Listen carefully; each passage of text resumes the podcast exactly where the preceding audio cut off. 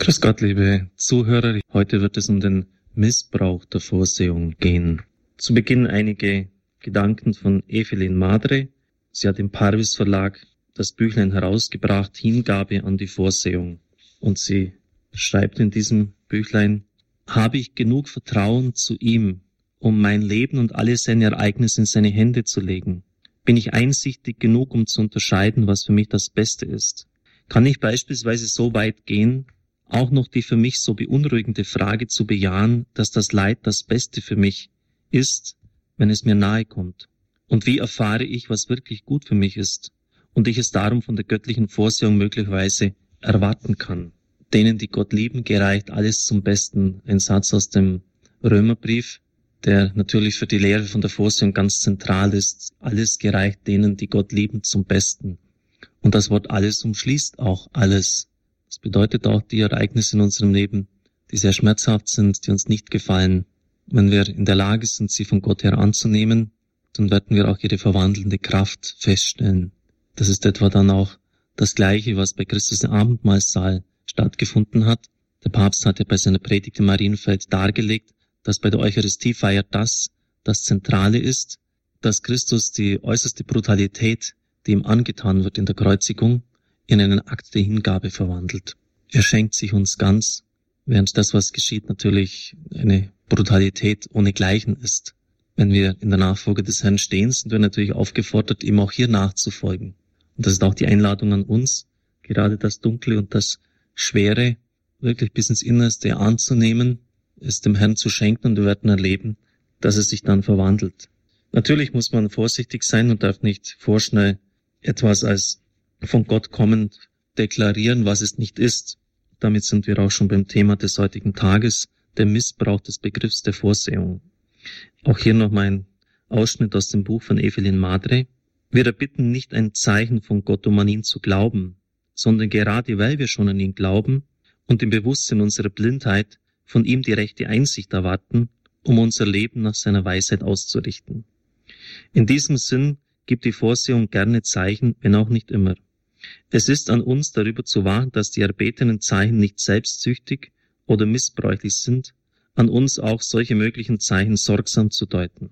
Und sie berichtet dann die wahre Anekdote von einer jungen Frau, die der Vorsehung Gottes ihren zukünftigen Lebensstand vorlegen wollte und sichtlich unreif Gott darum anging, ihrem Gebet einen Bibeltext zu zeigen.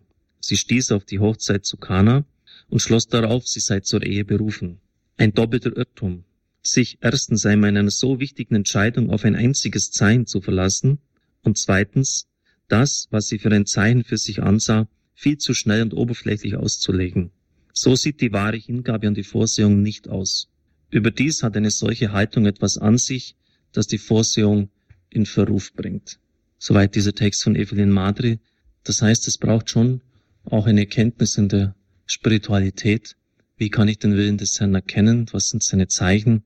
Wir werden in einer eigenen Stunde, in einem eigenen Vortrag darauf eingehen. Es geht dann um das Thema Erkundung der Wege der Vorsehung Gottes. Ich bringe ein Zitat. Wir können und dürfen uns alle nur als Mittel der Vorsehung betrachten, der eine mehr, der andere weniger. Es ist ein Zitat von Adolf Hitler, der sehr viel von der Vorsehung gesprochen hat und sie natürlich gerade im deutschsprachigen Raum sehr in Verruf gebracht hat. Was ich Ihnen jetzt vortragen möchte, gliedert sich in drei Teile. Die Vorsehung zum Ersten Weltkrieg, die Literatur, die dort herausgekommen ist, zum Zweiten Weltkrieg und dann ja die Zeit oder die Reflexion auf die Benutzung des Begriffs der Vorsehung bei Adolf Hitler. Vorgeschaltet dann noch eine Schrift, die 1911, also noch vor dem Weltkrieg, herausgekommen ist. Zunächst zum Missbrauch des Begriffs der Vorsehung. Uns interessiert in diesem Zusammenhang, wie stark die Vorsehung Schaden genommen hat durch eine fragwürdige Inanspruchnahme der Politik und Theologie in der jüngeren Vergangenheit dieses Jahrhunderts und seiner zwei großen Kriege, weil dies auch Ausstrahlungen auf die gegenwärtige Theologie erwarten lässt. Wolfgang Borchert und Ernst Wiechert erheben hier eine harte und spöttische Anklage gegen Theologie und Kirche. In Draußen vor der Tür sagt Beckmann über Gott, die Theologen haben dich alt werden lassen. Stimmt es, ist es die Schuld der Theologen, wenn Gott alt aussieht. Es besteht Klärungsbedarf. Ein möglicher Missbrauch des Begriffs der Vorsehung soll aber nicht nur hinsichtlich der Vorsehungsliteratur während der beiden Weltkriege untersucht werden. Von dem Moraltheologen Lehmkuhl ist vor dem Ersten Weltkrieg die Schrift Die göttliche Vorsehung herausgegeben worden. Sie ist typisch für eine bestimmte Frömmigkeitsrichtung, die damals sehr stark verbreitet war und ihren Niederschlag nicht nur in der Darstellung des Lebens der Heiligen und der Erbauungsliteratur gefunden hat, sondern auch in der dogmatischen Theologie.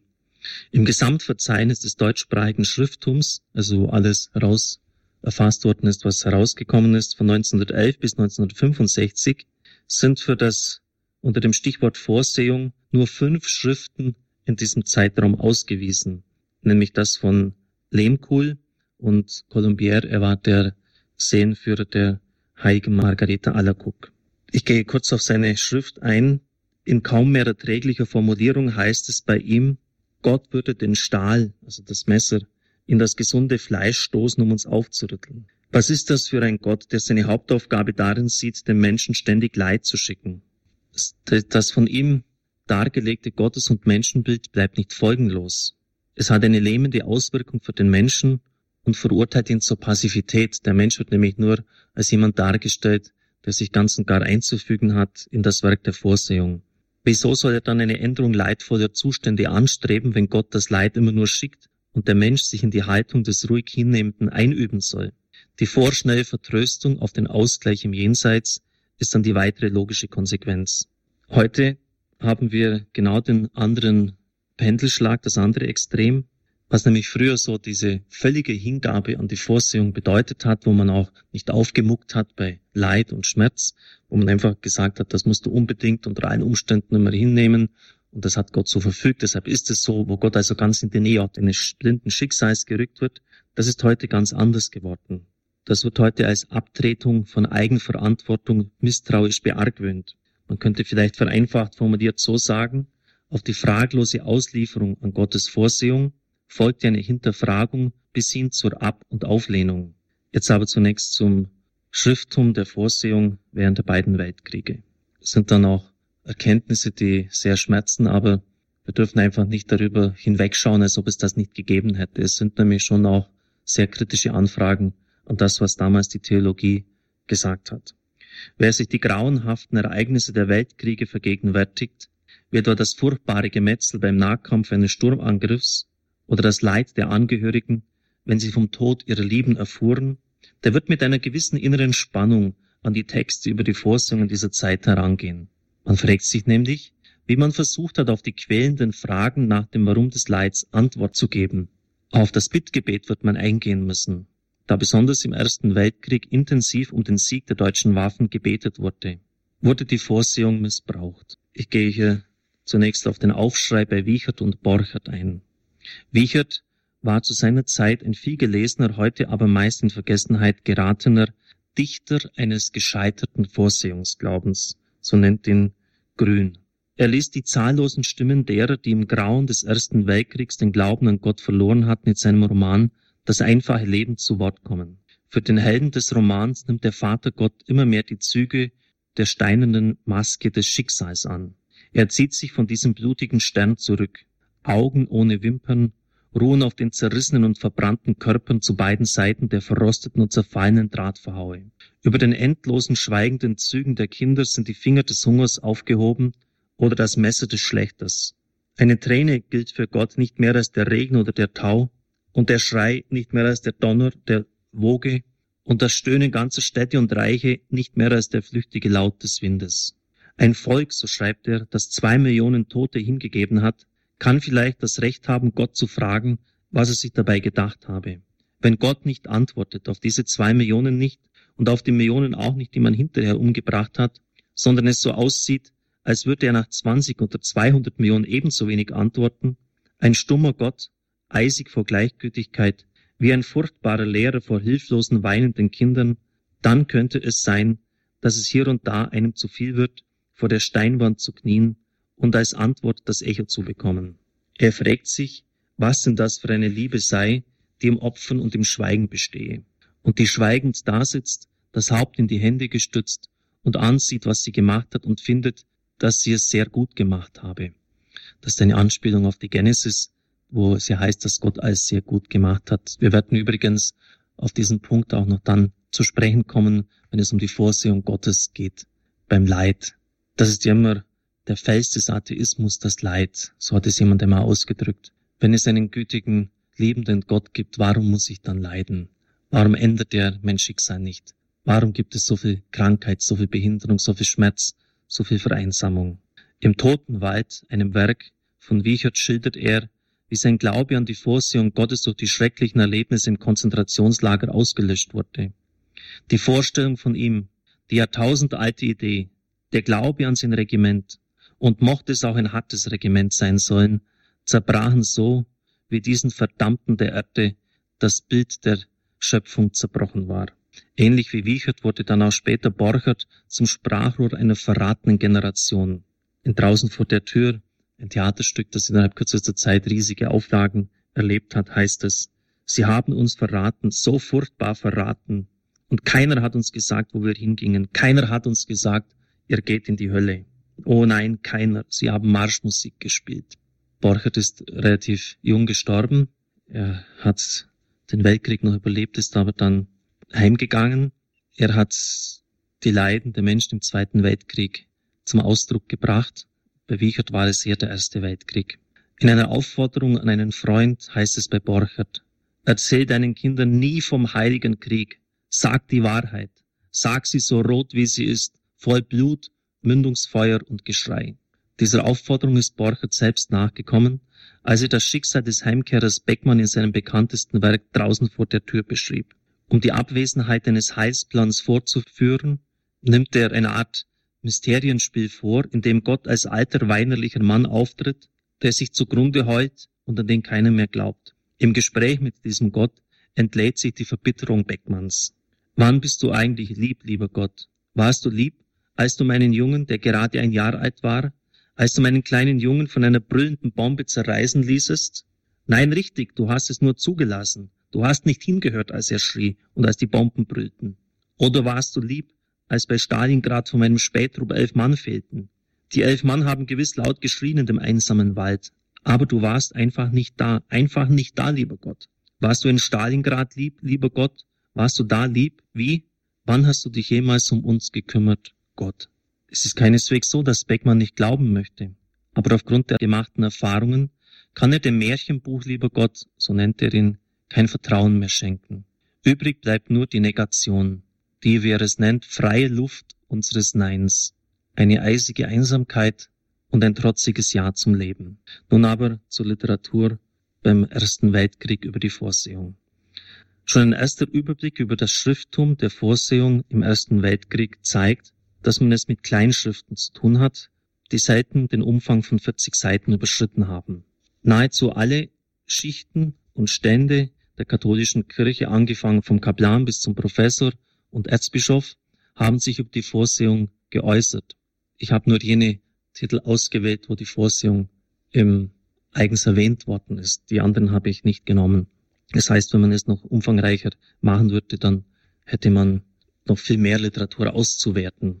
Die katholischen Stellungnahmen, acht, überwiegen im Vergleich zu den evangelischen, dort habe ich nur zwei gefunden. Je länger der Krieg gedauert hat, deshalb hat man desto weniger zur Vorsehung geschrieben.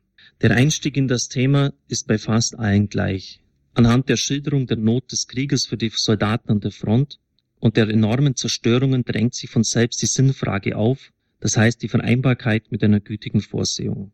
Mit zunehmender Länge des Krieges wurden die Fragen immer quälender und bohrender gestellt. Jemand, der 1940 oder am Anfang des Jahres 1915 schrieb, mit der Hoffnung auf einen baldigen Sieg der deutschen Waffen, tat dies anders als jemand, der 1916 schon auf fünf Millionen Kriegstote zurückblicken musste.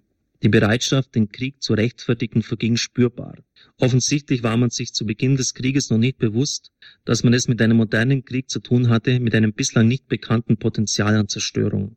Eine betont nationale, aber nicht nationalistische Einstellung ist bei allen Veröffentlichungen anzutreffen. Wiederholte Male wurde die These des deutschen Kaisers aufgegriffen, wonach dem Deutschen Reich der Krieg aufgedrängt wurde und die Schuld bei anderen Nationen zu suchen sei. Ich zitiere jetzt die Theologen, die ich vorher genannt habe, also die Katholiken, acht Schriften, die dort herausgekommen sind. Dederichs, unser Volk an der Spitze sein Friedenskreiser, wollte stets nur den Frieden.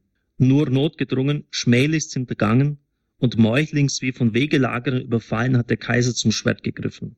Nun aber sagte er selber, wollen wir sie auch gründlich dreschen. Kardinal Hartmann, Erzbischof von Köln, der Ruf unseres Kaisers, mit dem er sein Volk aufrief zu einem Kampf gegen eine Welt von Feinden, zu einem Kampf, in den er reinen Gewissens zog, der Gerechtigkeit unserer Sache vor Gott gewiss, war dieser Ruf nicht ein Ruf der göttlichen Vorsehung für uns alle, mit Gott in den uns aufgezwungenen Kampf. Es wird einem ganz übel, wenn man diese Sätze heute liest, aber es war einfach so. Horbach schreibt, ist je ein Krieg in der Welt geführt worden, den ein Volk und sein Fürst vor Gott verantworten konnten, so ist es dieser Notwehrkrieg, den wir Deutsche führen müssen.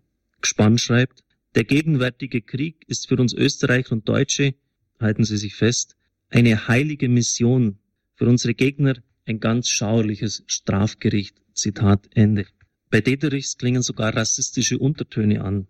Bei einem deutschen Sieg sei mit einer Verdrängung der unchristlichen Turkos, Zuaven, Japaner, Indier zu rechnen. Zitat Ende. Der Soldat müsse sich zwar jeglichen persönlichen Hasses gegen den Feind enthalten, trotzdem gilt für Horbach, nicht scharf genug kann Englands Treulosigkeit, Hinterlist und Heuchelei verurteilt und verabscheut werden. Ganz und gar nicht unchristlich sei das deutsche Ungestüm, schreibt er, der Furor Teutonicus. Das wild ungestüme und todesmutige Hurra beim deutschen Bajonettangriff lässt den Feind so erzittern und beben, dass er nicht standhalten kann.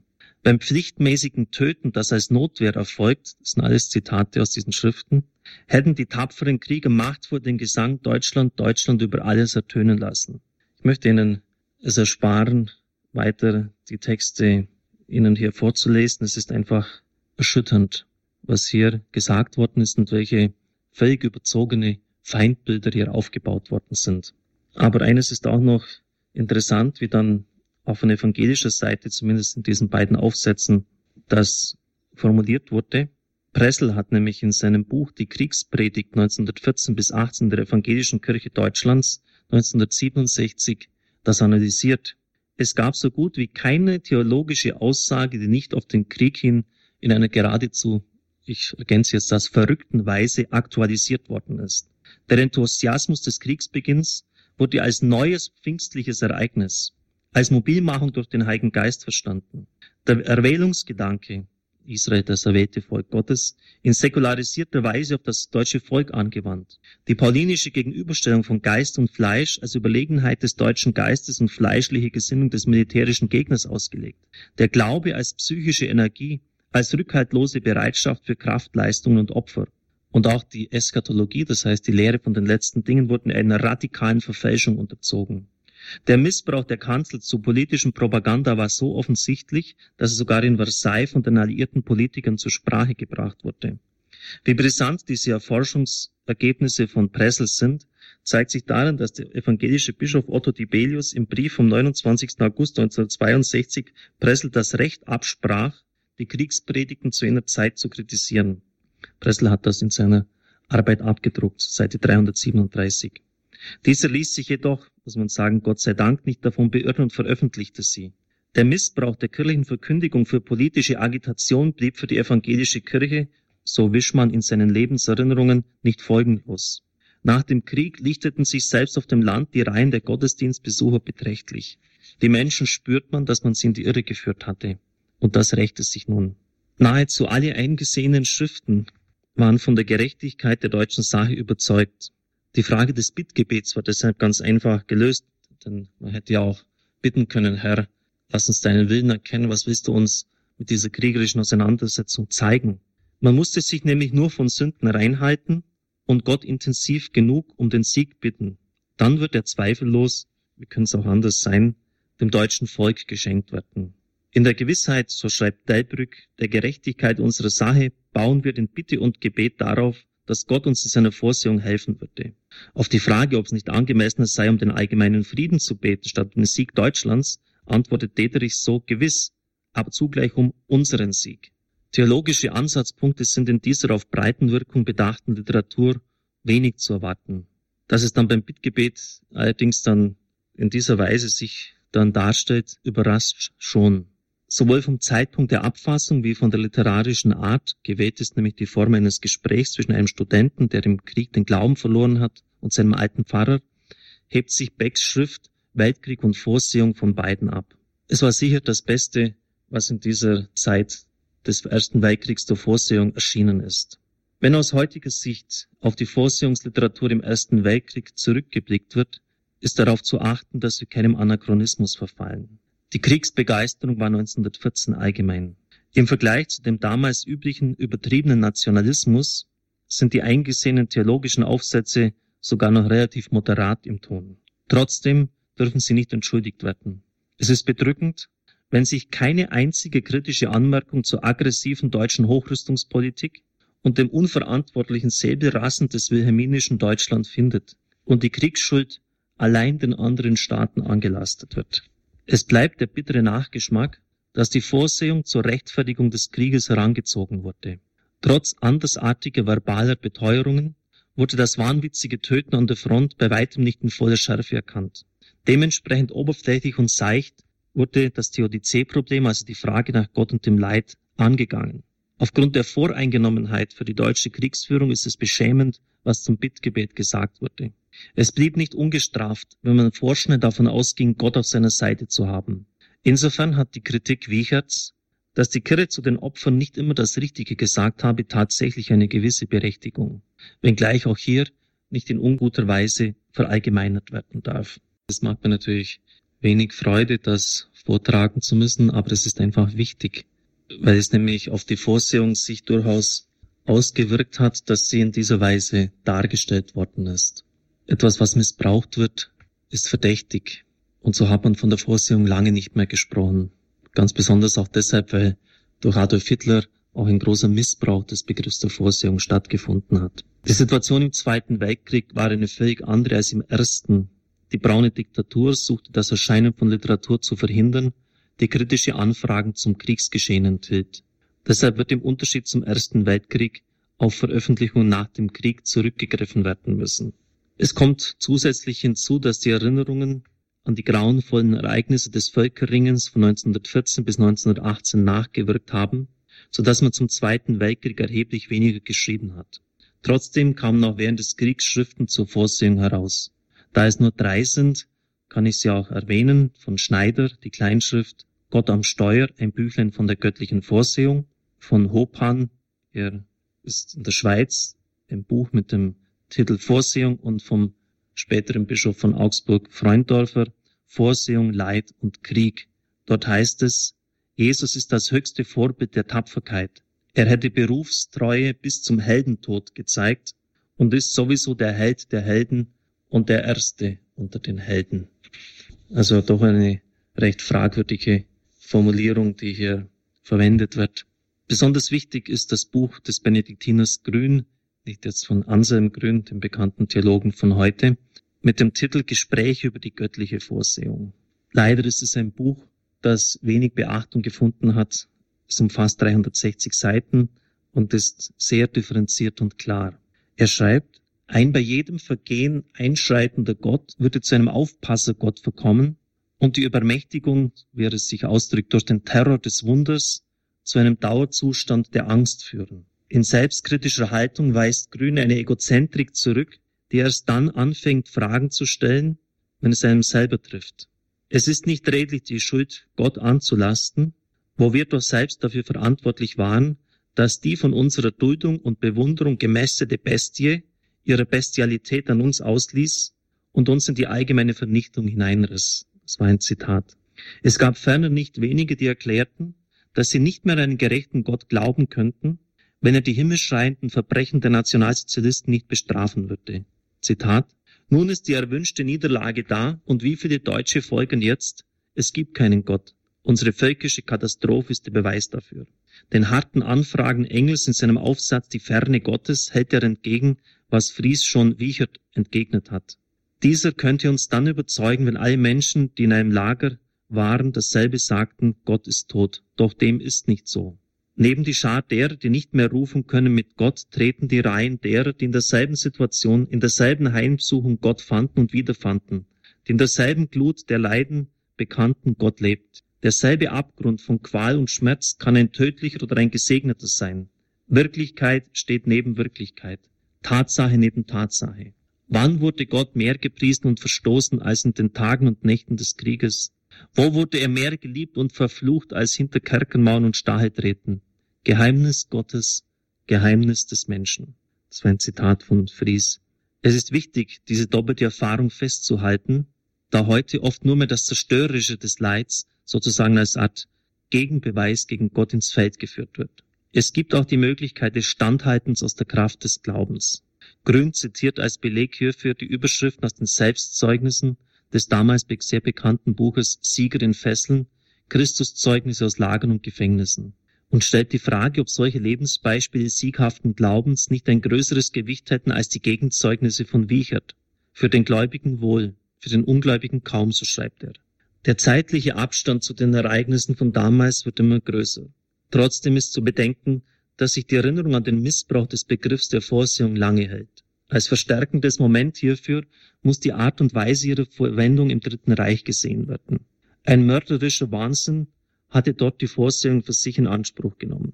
Das pseudo-religiöse Gebaren der braunen Machthaber im Dritten Reich ist bekannt. Kultelemente der katholischen Kirche wurden nicht nur für den äußeren Ablauf der prozessionsartigen Aufmärsche und für bildhafte Darstellungen, sondern auch in terminologischer Hinsicht übernommen.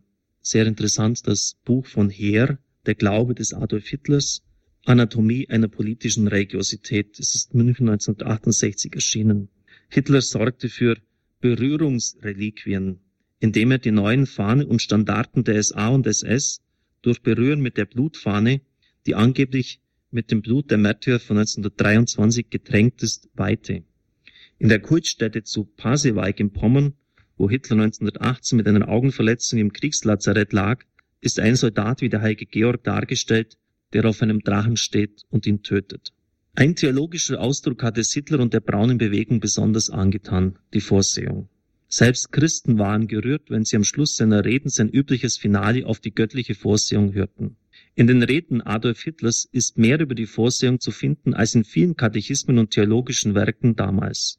In einem Buch, das Reden Hitlers in der Kriegszeit dokumentiert, ist im Stichwortverzeichnis zur Vorsehung folgende Auflistung zu finden. Glaube an die Vorsehung, Eingreifen der Vorsehung, Beistand, Segen, Prüfung, Bitten, Dank, jeweils durch die Vorsehung der Vorsehung. Wenn jemand nur diese Aufstellung liest und vom Verfasser nichts weiß, muss er meinen, ein theologisches Buch vor sich zu haben. Was Hitler der Vorsehung im Einzelnen alles zuschreibt, ist erstaunlich. Die Vorsehung hat ihn dazu bestimmt, seinen konkreten Weg zu gehen.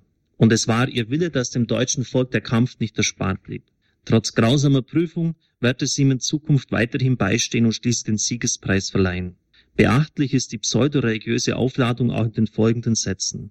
Für den Heldenmut an der Front wird auch das können wir Menschen, die an eine Vorsehung glauben, annehmen, ein unvergänglicher Lohn kommen.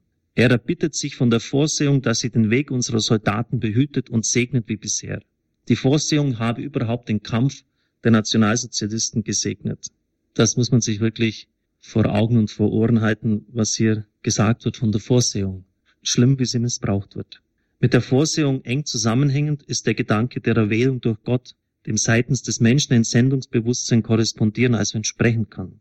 Übrigens ist das bei großen Gestalten der Geschichte oft festzustellen. Napoleon etwa war von der leitenden Schicksalsmacht so überzeugt, dass er sich furchtlos in den dichtesten Kugelregen der Schlacht hineinstürzte und sich versucht fühlte, vor einen heranbrausenden Wagen zu springen, um sein Glück zu erproben.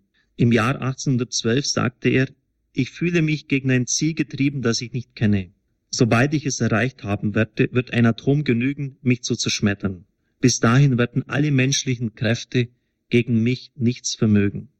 Hitlers Missionsbewusstsein scheint ähnlich stark entwickelt gewesen zu sein. Einer seiner Vertrauten, Wagner, der 1929 bis 33 bei ihm war, hat einiges von ihm aufgeschrieben von Hitler. Folgende Worte habe er mit hellen Augen, mit leuchtenden Augen und in die Weite blickend gesagt. Also ein Zitat jetzt von Hitler. Auch ich bin vielleicht bestimmt, mit der Fackel der Erkenntnis vor euch herzuziehen. Ihr müsst hinter mir das Werk vollbringen. Ich muss meiner Eingebung und meinem Auftrag folgen. Ihr aber könnt hinter mir die Dinge sehen und erkennen, wie sie sind. Die Fackel wirft nur manchmal ihr flackerndes Licht auf meinen Weg voraus, aber die, die hinter mir gehen, marschieren im Licht. Darum gehören wir zusammen, ihr und ich, ich, der durch das Dunkel führende, und ihr, die ihr sehnt, vollenden sollt.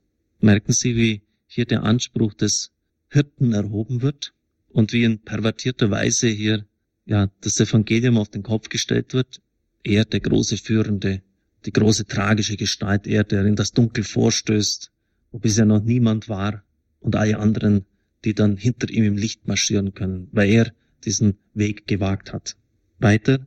Ich ertappe mich sogar bisweilen darauf, auch wieder ein Zitat von Hitler, dass nicht ich spreche, sondern dass es aus mir spricht. Es kommen mir bisweilen Gedanken, Auffassungen, Anschauungen, die ich nirgends gelesen, nirgends gehört, nie vorher gedacht habe, die ich auch nicht logisch begründen kann und die mir auch gar nicht logisch begründbar erscheinen. Aber sie stellen sich dann meistens doch als richtig heraus. Im Allgemeinen habe ich in solchen Augenblick ein Gefühl wie ein inneres Vibrieren, wie wenn ich von einem unsichtbaren Kontakt berührt würde. Habe ich den Moment erfasst, dann war es eigentlich immer richtig, was ich aus diesem Gefühl heraus sagte oder tat. Habe ich ihn versäumt, zeigt es sich nachher fast stets, dass es richtig gewesen wäre, der inneren Stimme zu gehorchen. Er stellt die Formel auf, dass der Mensch umso mehr Mittel der führenden Vorsehung ist, je mehr er auf ihre intuitiven Eingebungen hört. Klarstellungen des Lehramts und von theologischer Seite. Wenn Hitler die Vorsehung sogar mit dem Prädikat allmächtig auszeichnete und unbedingten Glauben und Gehorsam ihr gegenüber forderte, darf man sich trotzdem nicht täuschen lassen.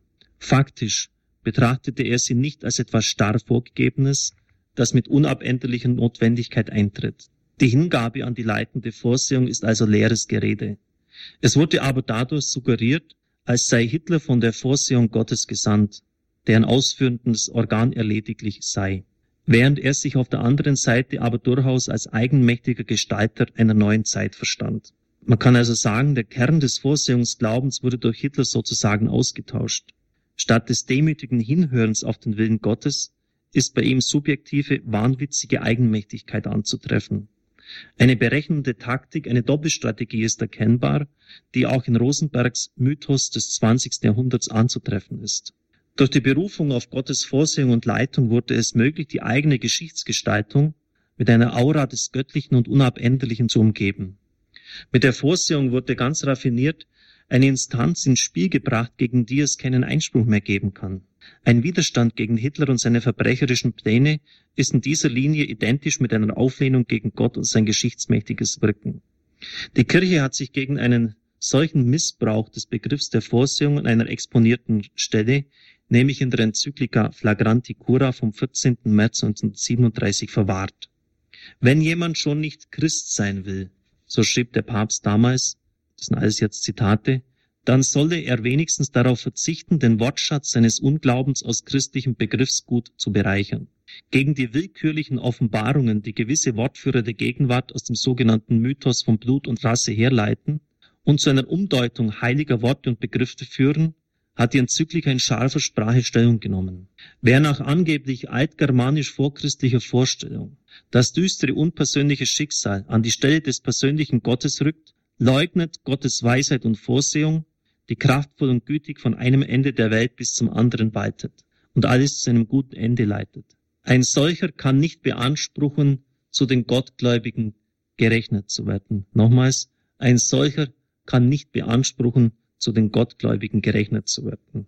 Also hier wird auch ganz klar gemacht, dass der Anspruch des Christlichen von Hitler in keinster Weise erhoben werden kann, auch wenn er immer wieder von der Vorsehung spricht. Romano Guardini ging im Jahr 1939 in seiner Kleinschrift, was Jesus unter der Vorsehung versteht, auf Hitlers Sicht von Vorsehung und Sendung ein. Und das erlaube ich mir jetzt schon im Voraus zu sagen. Man sieht hier einfach die Genialität dieses Mannes, war nicht umsonst einer der größten Theologen unserer Zeit. Er hat nämlich in einer Zeit, als es nämlich durchaus gefährlich war, 39, als die Nazis auf dem Höhepunkt ihrer Macht waren, ganz klar dargelegt, ohne Hitler beim Namen zu nennen, was hier Sache ist. Sie werden es hören. Ausgangspunkt seiner Überlegungen ist, dass sich gerade bei starken, wagemutigen und schöpferischen Menschen das Gefühl findet, mit ihnen habe es eine besondere Bewandtnis. Zitat. Je größer der Mensch, desto deutlicher und sicherer kann dieses Gefühl werden. So sehr, dass er sich als Mittelpunkt des Geschehens um ihn herum empfindet, von einem geheimnisvollen Auftrag gesendet, von einer nie fehlenden Weisheit geführt, von einem besonderen Schutz behütet. Eine solche Deutung schreibt er ist tiefsinnig und enthält viel Wahrheit. Sie geht aber an dem, was Jesus unter Vorsehung versteht, vorbei. Denn Jesu Botschaft spricht vom glaubenden Menschen, der sich in der Liebe bewähren muss, nicht vom großen Menschen. Also das ist die Unterscheidung, der Glaubende, nicht der große Mensch.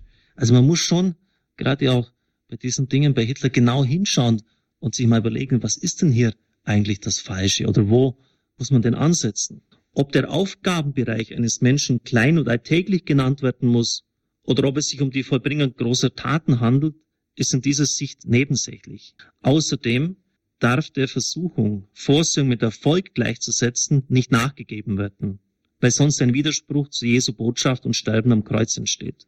Das Fazit formuliert Guardini prägnant in folgenden Sätzen. So geht es nicht. Jesus versteht unter Vorsehung etwas anderes. Dass es tatsächlich so nicht geht, um die Formulierung Guardinis aufzugreifen, zeigt das unrühmliche Ende der braunen Machthaber. Es ist offensichtlich, wie wenig ernst es ihnen selbst mit ihrem Gerede vom Schicksal und der führenden Vorsehung war. Ihr Lebensende diskreditiert ihre Lehre. Wenn aber Zweifel bestanden haben, so wie der Guardini weiter, wodurch die Führenden bestimmt wurden, so hat ihr Ausgang ihn behoben. Als es Zeit gewesen wäre, nicht nur andere dem Schicksal auszuliefern, sondern ihm selbst standzuhalten, haben die Nationalsozialisten eine Ehrlosigkeit bewiesen, die nicht mehr unterboten werden kann. Wer sehen wollte, konnte sehen, dass das ganze Schicksalsgerede, der Schicksalsglaube nichts anderes als das Werkzeug eines zynischen Machtwillens gewesen war. Als eigentliche Quelle der Inspirationen Hitlers kann man mit dem Theologen Starkemeyer im Blick auf den unmenschlichen Stolz, die fanatische Entschlossenheit und den Rausch der Macht und Gewalttätigkeit im Anschluss an größte Theologen, das sind jetzt Zitate, von dämonischen Mächten sprechen, die aber selbst wieder Werkzeuge in einer höheren Hand sind. Der Vater der Lüge und der Menschenmörder von Anbeginn kann sein Antlitz kaum verbergen. Johannes 8, 44, dort wird ja der Satan der Menschenmörder genannt und der Lügner von Anbeginn. Wenn man bedenkt, wie Hitler systematisch alle Verträge gebrochen hat, hat das Konkordat mit dem Vatikan, wie ein Wort von ihm eigentlich nicht einmal das Papier war, wert war, worauf es geschrieben wurde, dann kann man schon erkennen, dass das stimmt. Das ist zu unserer Beschämung auch in die Geschichte eingegangen als die deutsche Lüge. Die Lüge unter Adolf Hitler, die bei ihm ja systematisch war. Der Vater der Lüge und der Menschenmörder von Anbeginn kann sein Antlitz kaum verbergen. Johannes 8, 44. Bestimmte Begriffe können heute kaum mehr verwendet werden, ohne die ihnen durch die Geschichte aufgebürdete Last zu berücksichtigen. Das gilt besonders für die Vorsehung. Die Hypothek, die er aufgeladen wurde, besteht darin, dass mit diesem Wort alles und jedes gerechtfertigt wurde, einschließlich Krieg und Massenvernichtung. Es muss die geschichtliche Belastung, zumal im deutschen Sprachraum, berücksichtigt werden. Ein näherer Hinblick auf die gesamte Literatur zeigt nämlich durchaus, dass jegliche vorschnelle Identifizierung der göttlichen Vorsehung mit geschichtlichen Ereignissen als suspekt betrachtet wird. Manchmal hat man den Eindruck, dass jeder Versuch, der in diese Richtung geht, verworfen wird. Der Ausfall einer Geschichtstheologie, in der wir bei den alttestamentlichen Propheten die Zeitereignisse im Licht Gottes gedeutet werden, mag also im deutschen Sprachbereich zu einem beträchtlichen Teil auf die missbräuchliche Verwendung des Begriffs der Vorsehung im Dritten Reich und in der theologischen Literatur, besonders zum Ersten Weltkrieg, rückführbar sein. Ich möchte zum Schluss noch einen spirituellen Impuls geben zu dem, was wir gehört haben.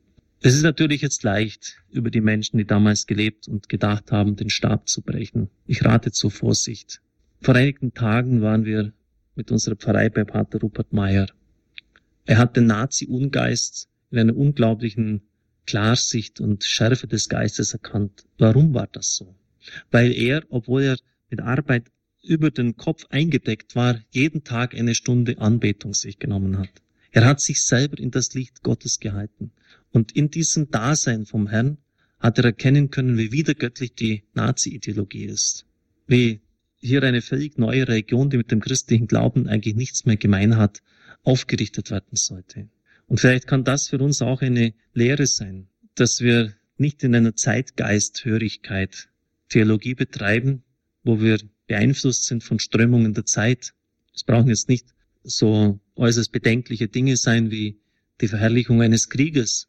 Es kann auch sein, dass man dann, wie wir das bei Rudolf Bultmann beim Thema des Wunders hören werden, das naturwissenschaftliche Weltbild des 19. Jahrhunderts so hoch ansetzt, dass für das Wirken Gottes keine Möglichkeit mehr besteht, dass man das gar nicht mehr unterbringen kann. Das heißt, wir müssen schon auch immer kritisch sein zu der Zeit, in der wir stehen und immer wieder fragen, was ist denn der Wille Gottes? Wie schaut das denn von ihm her aus? Ich möchte deshalb einfach ein bisschen zur Vorsicht auch mahnen, weil es nicht unsere Aufgabe ist zu richten. Auf der anderen Seite wollte ich jetzt aber auch ganz ehrlich und offen Ihnen mitteilen, was damals zur Vorsehung geschrieben ist, auch wenn es alles andere als schmeichelhaft ist für die Kirche. Auch wenn es ja wirklich in gewisser Weise auch belastend ist. Wenn wir es als Anlass nehmen zu lernen, dann kann es auch für uns heilsam sein. Ihnen einen gesegneten Tag.